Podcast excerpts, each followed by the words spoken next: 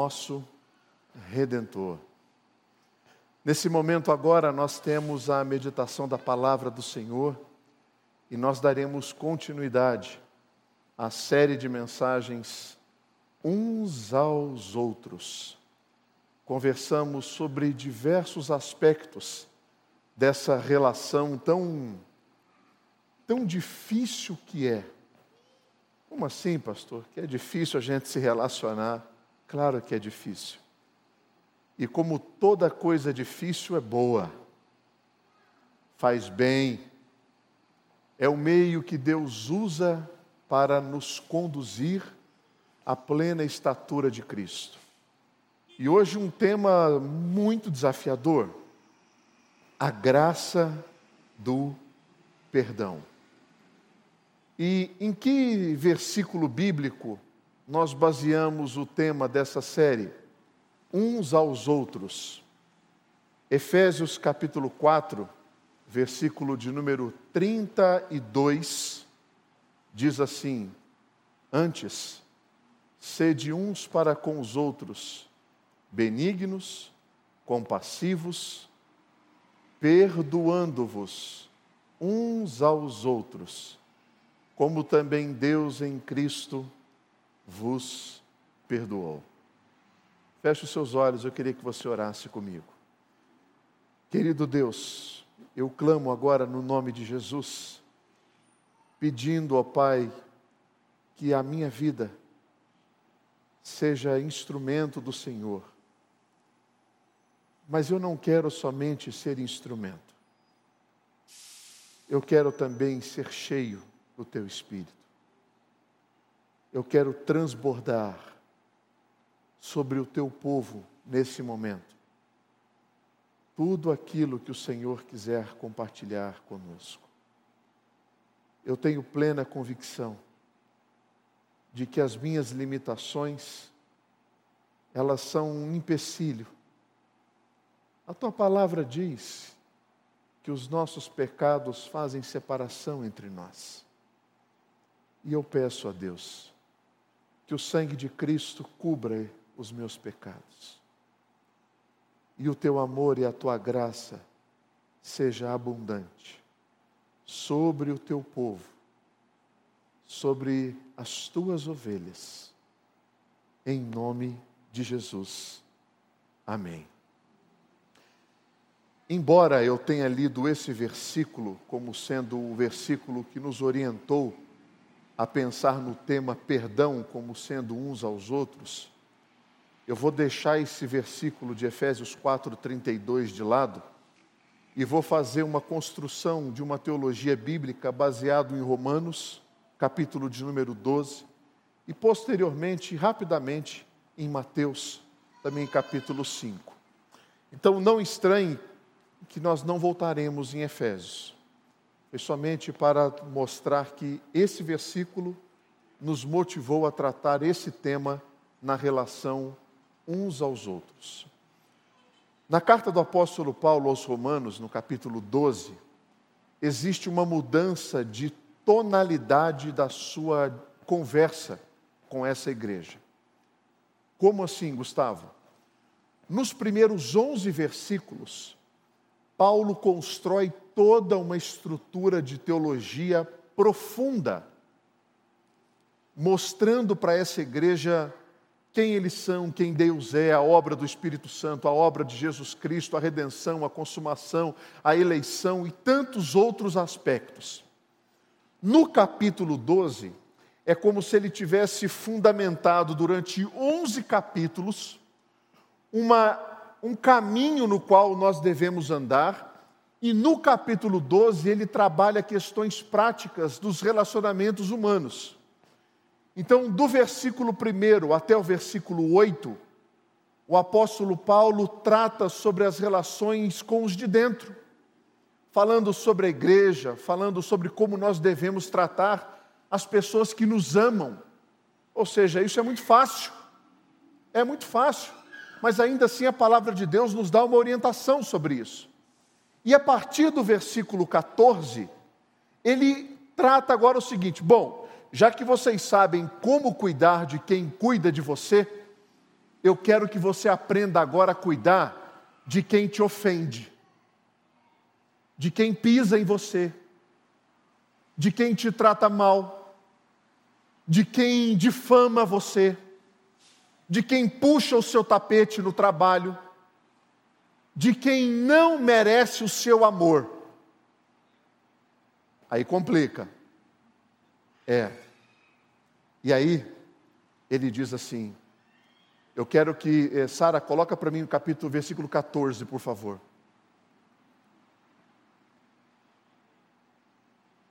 Abençoai, abençoai o que vos perseguem.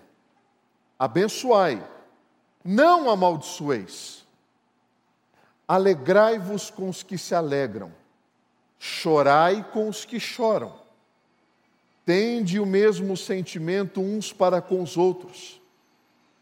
Em lugar de ser desorgulhosos, condescendei com o que é humilde. Não sejais sábios aos vossos próprios olhos.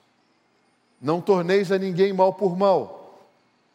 Esforçai-vos por fazer o bem perante todos os homens. Se possível, quanto depender de vós, tende paz com todos os homens. E não vos vingueis a vós mesmos, amados, mas dai lugar à ira, porque está escrito: A mim me pertence a vingança eu é que retribuirei, diz o Senhor.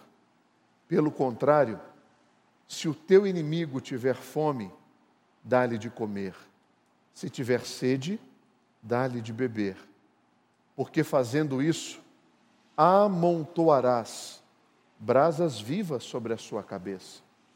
Não te deixes vencer do mal, mas vence o mal com o bem. Quando você se vê afrontado, humilhado, traído, desonrado, você é daqueles que vai para a luta ou você foge?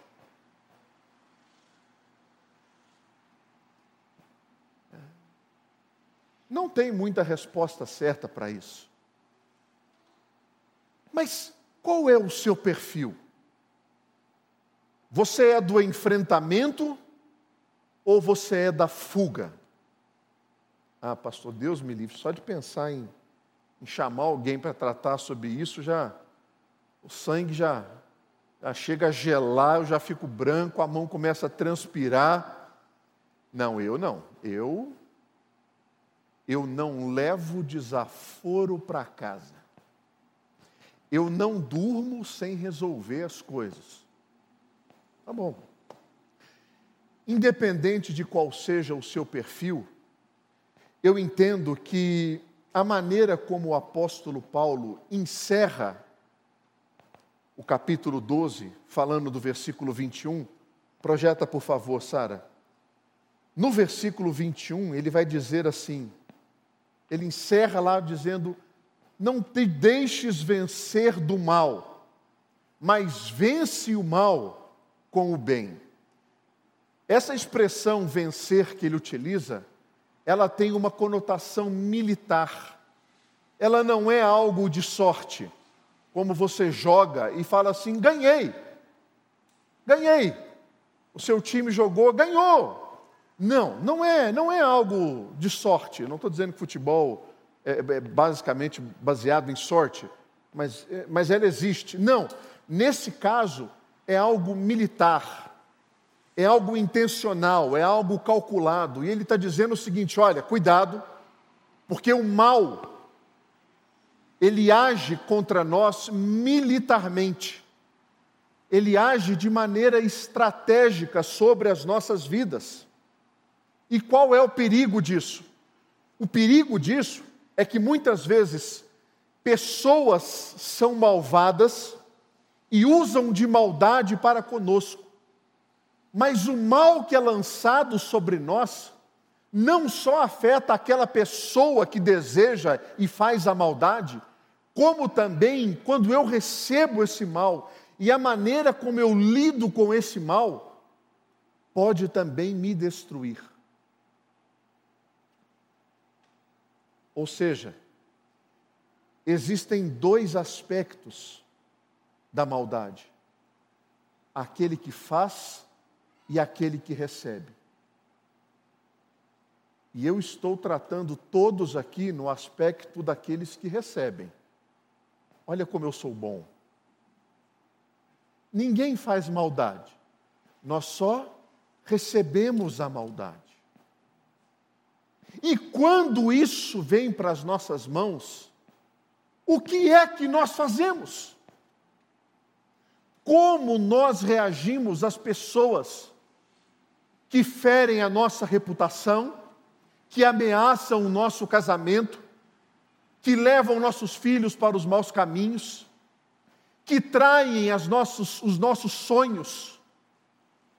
Como nós nos portamos diante dessas pessoas?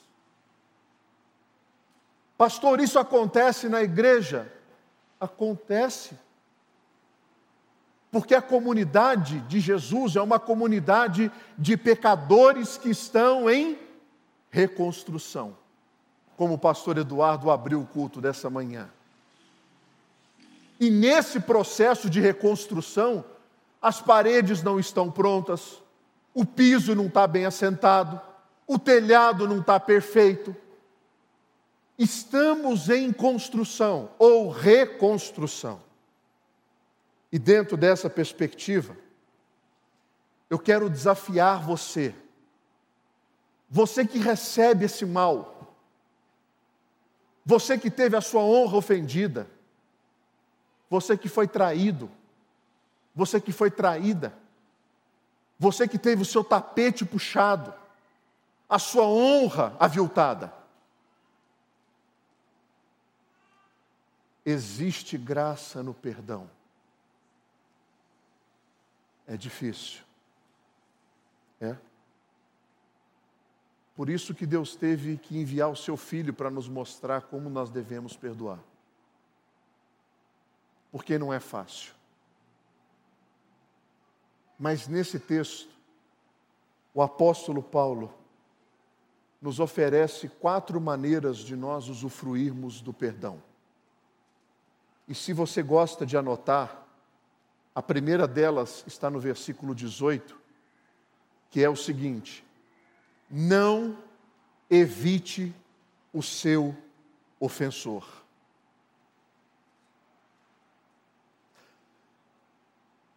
Você é da fuga?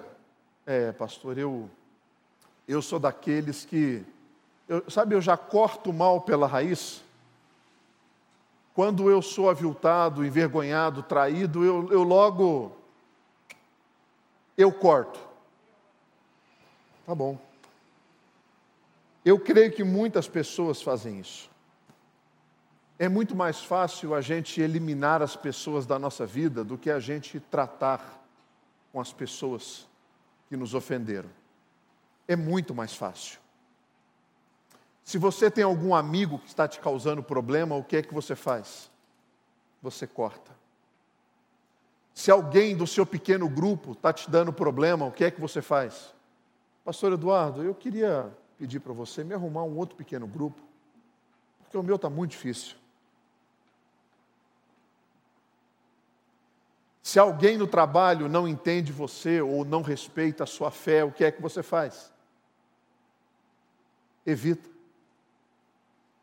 Se você está cansado, vocês jovens aí, ó, de serem envergonhados na sala de aula, de sofrerem bullying, ah, porque você não sei o quê, parece um pato, parece um tucano. Eu ouvi isso a vida inteira. Ó. O que é que a gente faz? ignora. Deixa para lá. Não é bem assim. Nós temos a mania de querer colocar a nossa vida e a das pessoas que nós amamos dentro de uma bolha. Se possível, uma bolha gospel. que ninguém entra para não causar problema. Olha a orientação do apóstolo Paulo.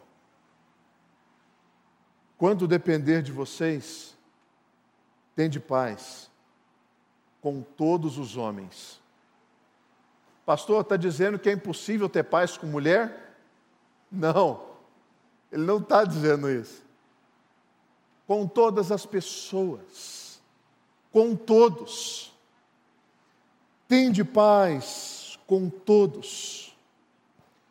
E é muito triste, porque muitas vezes eu faço a escolha de ignorar.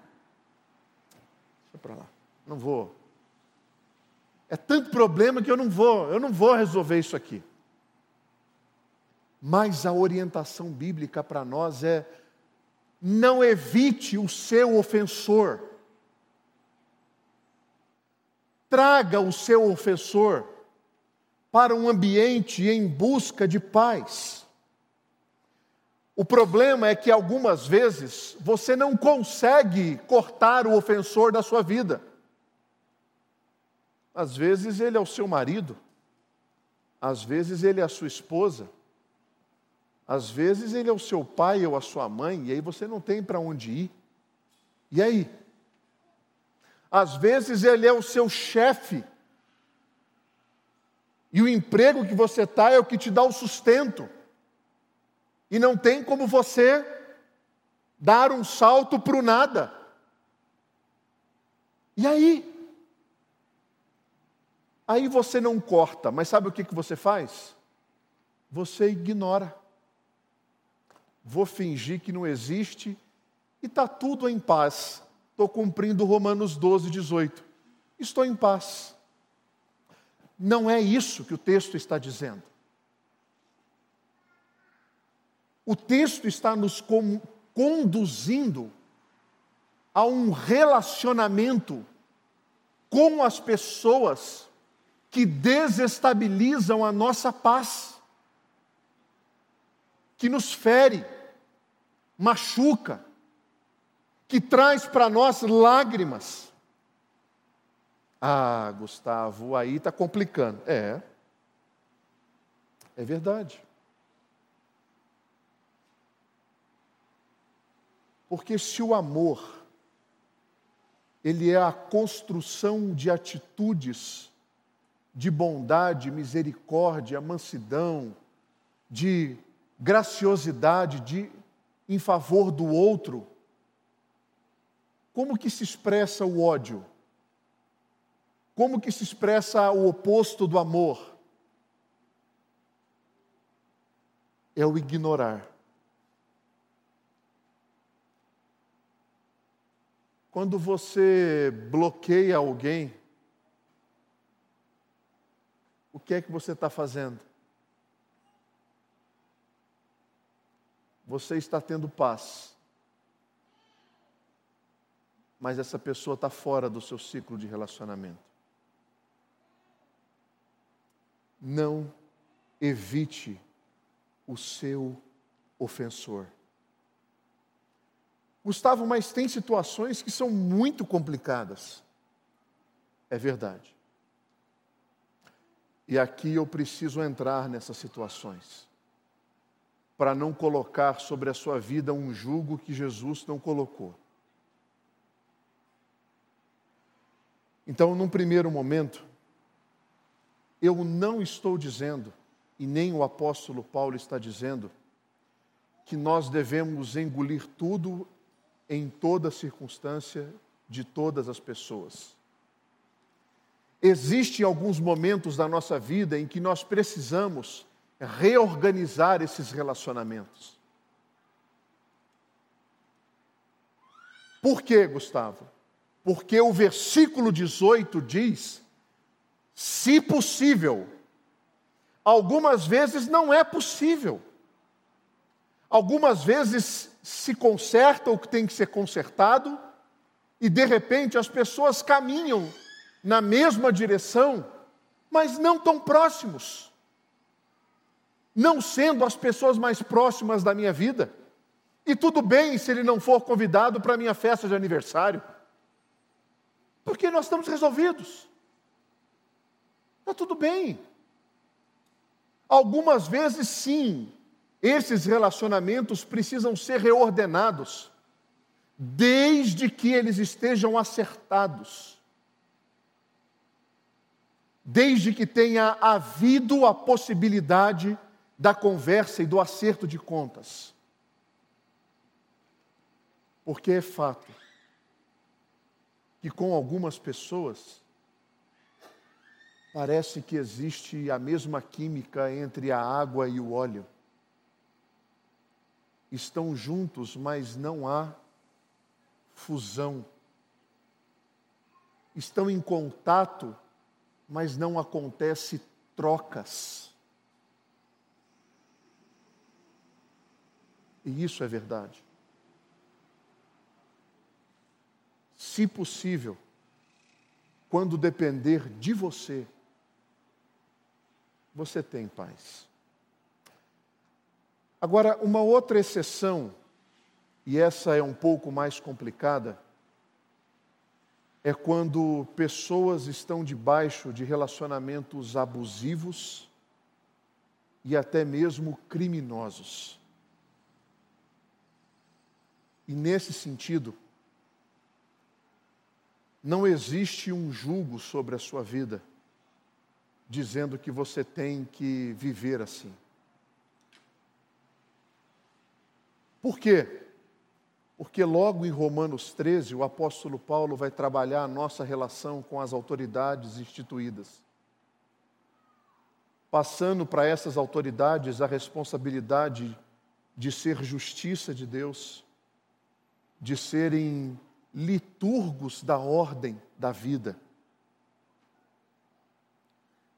Por isso, se por algum motivo você vive com alguém que criminosamente te maltrata, te violenta, exerce sobre a sua vida abuso moral ou ainda físico, você não está obrigado ou obrigada a permanecer nessa situação. Procure ajuda. Gustavo, mas eu, eu fui conversar com um pastor uma vez e ele leu para mim Mateus capítulo 5, dizendo que eu deveria oferecer a minha outra face. O texto de Mateus, capítulo 5, sobre a outra face, não tem nada a ver com isso. Ali não é a segurança e a vida de ninguém que está sendo ameaçada. De maneira alguma. O texto de Mateus, capítulo 5, quando ele fala sobre oferecer a outra face, é porque dentro da cultura judaica o rosto é o elemento da relação. Tanto que quando Jesus Cristo vai naquele jantar e ele não recebe o ósculo, ele faz questão de mencionar para o seu para o seu anfitrião dizendo: Eu entrei na sua casa, meus pés não foram lavados e você não me recebeu com um beijo. trazer à tona Mateus capítulo 5 para esse trecho da nossa mensagem é dizer para você o seguinte: existem basicamente três maneiras de nós nos relacionarmos, baseado em Mateus capítulo 5. Você pode revidar, batendo na face do outro, e o que isso significa? Ele me maltratou, eu vou maltratá-lo. Ele me aviltou, eu vou aviltá-lo. Ele me traiu, eu vou traí-lo. Ele me feriu, eu vou feri-lo. É o olho por olho, dentro das relações. Uma outra maneira é quando você sempre oferece a mesma face. E o que, eu estou querendo dizer com isso? você nunca vai dar um passo em direção à mudança desse relacionamento. Porque Mateus capítulo 5 diz que você oferece a outra face dizendo para ele o seguinte: dessa maneira que nós estamos nos relacionando, eu não quero mais. A partir de agora, o nosso relacionamento precisa entrar numa outra esfera. E eu estou dando a você a possibilidade de se relacionar comigo de uma outra maneira. Então eu te ofereço uma outra face desse relacionamento.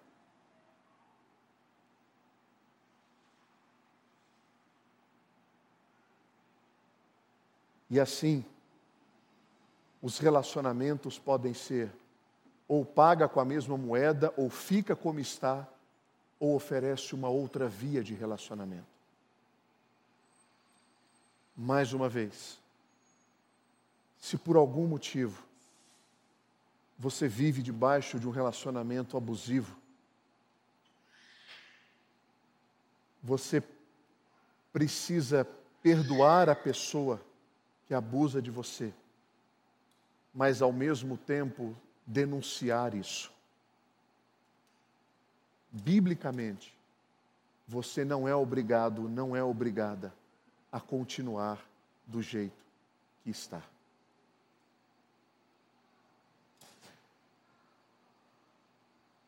A graça do perdão se manifesta em você não isolar, evitar aquele ou aquela que te ofende. A graça do perdão, segundo lugar, nos coloca onde nós devemos estar.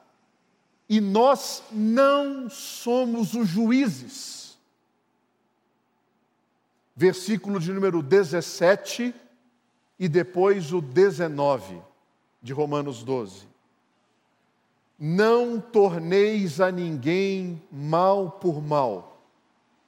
Esforçai-vos por fazer o bem perante todos os homens. 19.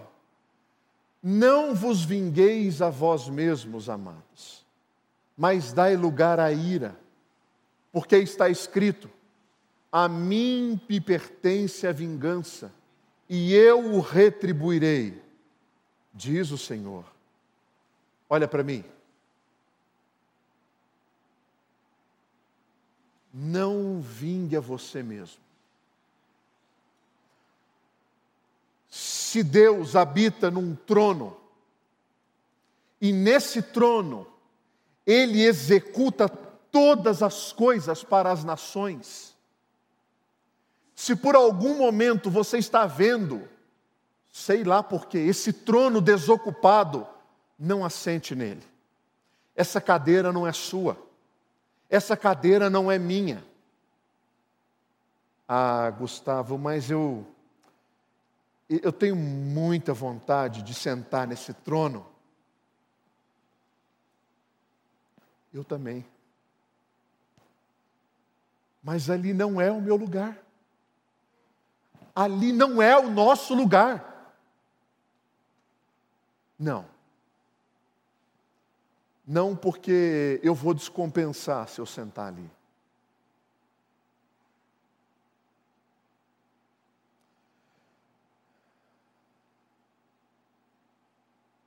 Não vingue você mesmo quando você tiver um dia exaustivo de trabalho e chegar em casa e perceber que o seu cônjuge não está tendo essa sensibilidade com relação a você. E ele ou ela quer que você ainda faça isso, aquilo, aquilo outro. Troque a fralda, esquenta a mamadeira, faz jantar, limpa não sei o quê, arruma a cama, dá banho, põe para dormir. Eu estou falando de uma realidade talvez mais pessoal. Não. Ou o inverso, né? Ou quando eu chego em casa e não percebo a realidade dela, de um dia exaustivo. Não vingue a si mesmo. Não vingue contra a sua irmã. Viu? Porque ela pegou seu celular, sua roupa. Viu? Não vingue. Não vingue contra aquele cara do trabalho que constantemente rouba as suas ideias e que você vê o seu gestor elogiando ele, dizendo assim: cara, isso é meu. Esse elogio é para mim. Não, vi... não vingue a si mesmo. Não vingue o seu pai que te desrespeitou de novo. Não vingue a si mesmo porque o seu filho é a causa das suas lágrimas, das suas noites sem sono. Não vingue. Não cabe a você, não cabe a mim. Esse trono não é nosso, essa cadeira não é nossa. Eu não posso me assentar ali. Gustavo, por quê? Porque o texto diz: Antes, amados, vocês precisam dar lugar à ira. Ah, então é comigo mesmo. Não é isso. Não é a minha ira. É dar lugar à ira daquele que será justo. Por isso que o apóstolo Paulo traz Provérbios 25 para essa história, dizendo: A mim pertence a vingança. Eu é que retribuirei, diz o Senhor. Gustavo, por que, que eu não posso? Por que, que eu não posso assumir as rédeas da minha vergonha, da minha ira, da minha raiva, da minha perda? Eu quero! Esse é o problema. Esse é o problema. O problema é que nós nunca conhecemos a história toda. Nós nunca saberemos fazer justiça, porque nós temos sangue nos olhos e sangue nas mãos. Quem é que entra nessa história? O justo, o juiz, o Senhor. Olha para mim. Nenhum pecado cometido sobre a face da terra passará despercebido aos olhos do Senhor. Ou ele será pago na cruz, ou ele será pago no inferno. Nenhum pecado será imune a Deus, nenhum. Ou Cristo paga na cruz, ou o indivíduo paga no inferno. Essa luta não é minha. Eu sou um lado da causa, eu não sou o juiz. E para sua causa, Deus já deu o melhor advogado que pode existir. Jesus Cristo.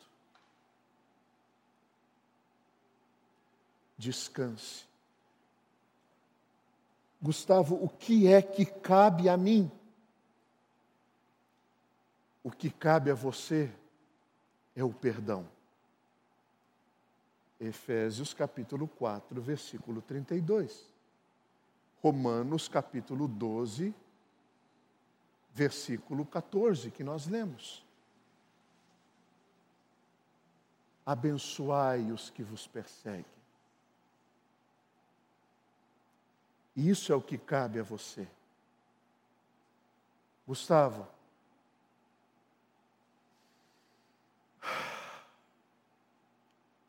eu não consigo. Lembra da diferença entre eu não consigo e eu não quero? Eu vou passar um vídeo para você agora que mostra, preste atenção, que mostra o encontro de uma mãe com o assassino do seu filho.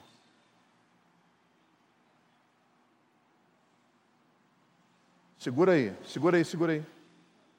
Um ano depois, um ano depois da morte do filho, quando pegaram o assassino, ela ficou sabendo. Ela foi até a delegacia e ela tem uma conversa com o assassino do seu filho. Pode soltar o vídeo. Olhe para mim. Você está perdoado. Eu sou uma cristã e eu estou lhe perdoando. Vou continuar orando, Alisson. Eu nunca vou lhe visitar onde você vai estar porque eu não tenho coragem de ir lá.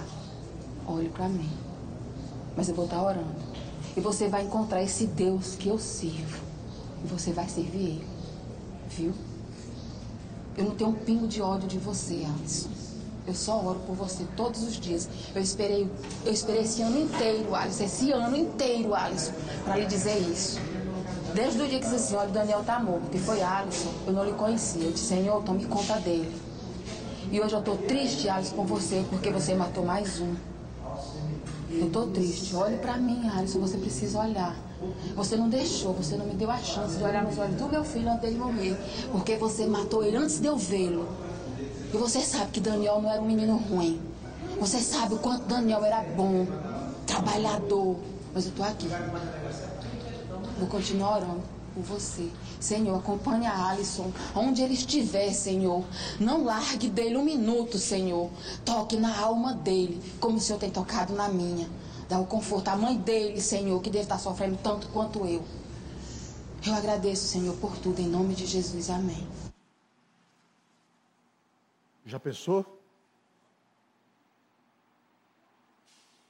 Olha que testemunho. Essa mulher poderia ter pegado uma arma, ter ido ao encontro do assassino do seu filho, ter feito justiça com as suas próprias mãos. Mas isso não cabe a ela. Como ela disse, Alisson, eu sou cristã e eu te perdoo em nome de Jesus. Não assente na cadeira do juiz, ali não é o seu lugar. O seu lugar é onde você está. Se possível, tende paz com todos. Abençoai aqueles que o amaldiçoam. Isso é o terceiro aspecto da nossa conversa de hoje. Retribua o mal que é feito a você com o bem. Quando alguém te perseguir, abençoa a vida dessa pessoa. Quando alguém caluniar você, ore por essa pessoa. Gustavo, mas isso é muito complicado. Desde quando ser discípulo de Cristo é fácil? Quando que nós caímos nessa falácia de que o caminho com Jesus é uma estrada de ouro na terra? Tira isso da sua cabeça. O versículo 14 diz para nós: abençoai os que vos perseguem, abençoai e não amaldiçoai.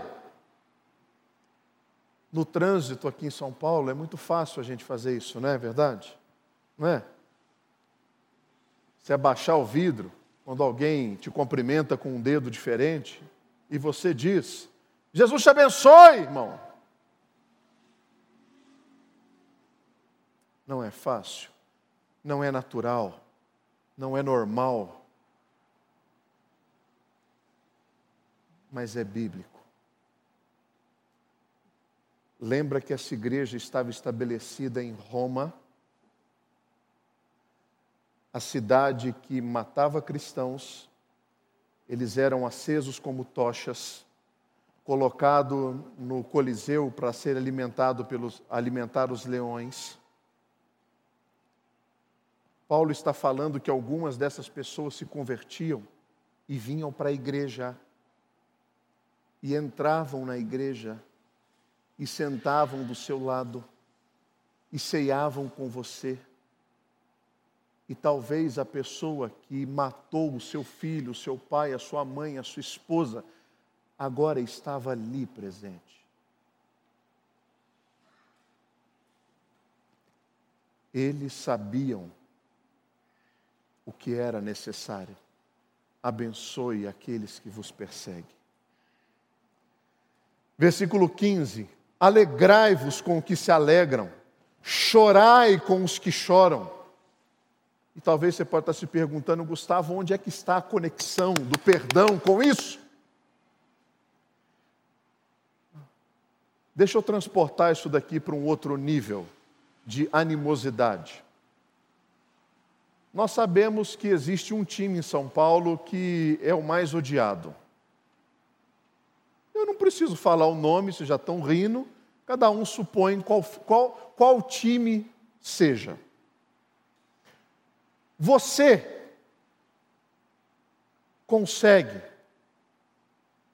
sendo de um time oposto, se alegrar com as vitórias desse time? Não, não dá, não dá.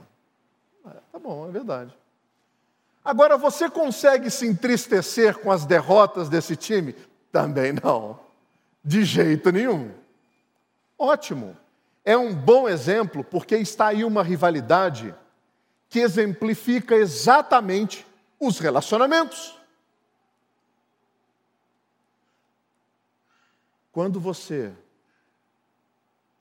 conseguir se entristecer e se alegrar, respectivamente com as derrotas e as alegrias daqueles que te perseguem, é sinal de que você subiu um degrauzinho nessa relação. Gustavo, não é justo. Qual é o nosso papel? Nós somos juízes? Não somos. Deixe que o juiz julgue sobre isso. O que é que cabe a mim e a você? Eu tenho como meta me alegrar com aqueles que se alegram e chorar com aqueles que choram, mesmo que eles sejam meus adversários.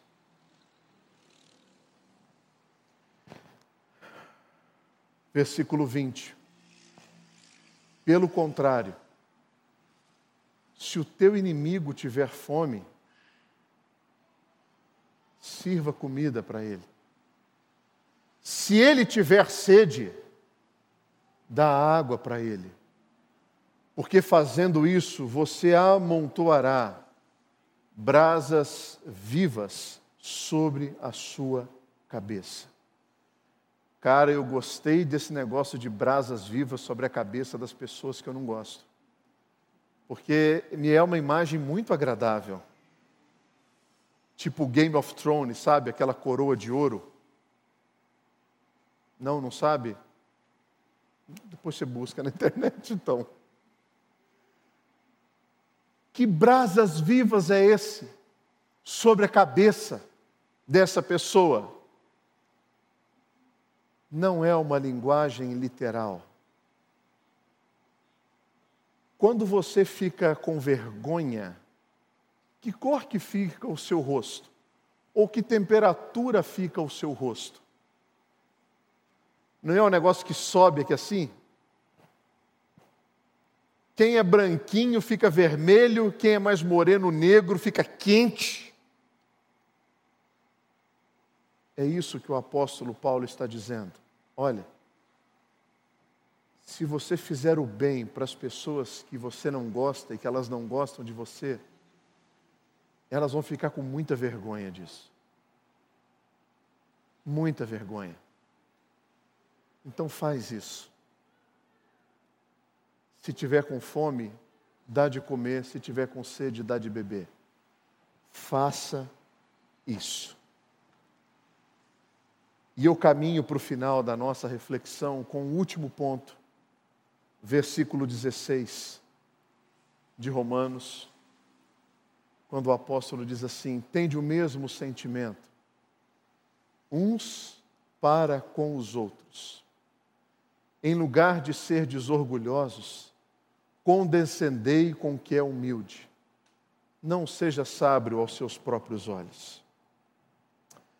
Em outras palavras, o apóstolo Paulo está falando para a gente assumir uma posição que Cristo teve conosco, de humildade, sentir o que o outro sente, abandonar qualquer possibilidade de ostentação, assumir a humildade e deixar a sabedoria aos nossos próprios olhos.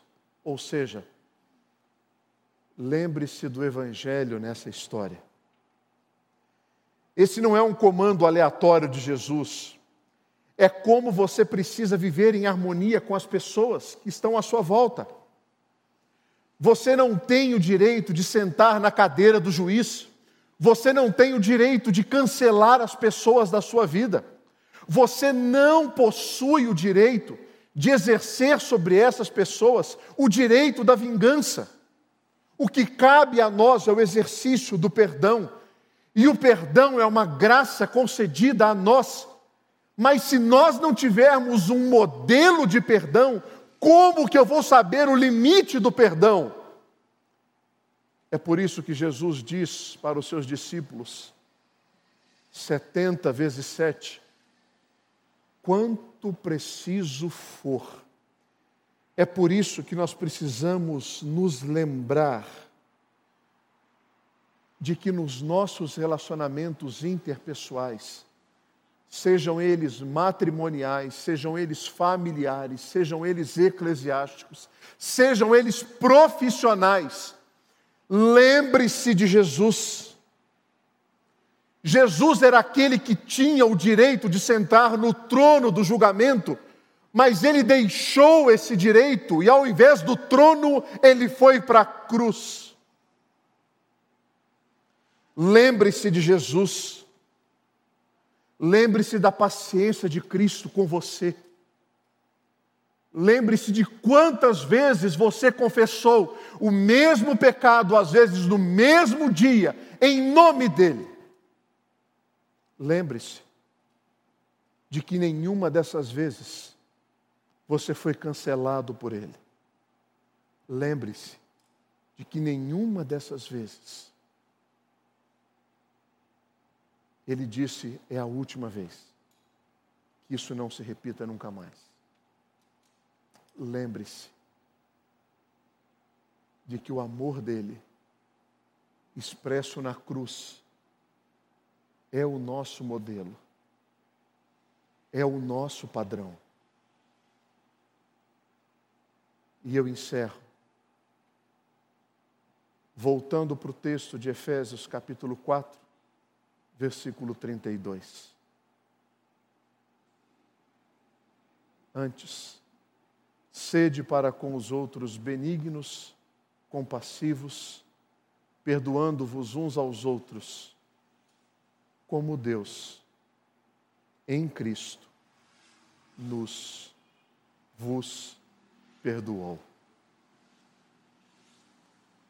O perdão é uma graça que é concedida a nós, para que a gente repasse isso aos outros. Por isso, perdoem-se uns aos outros. Amém.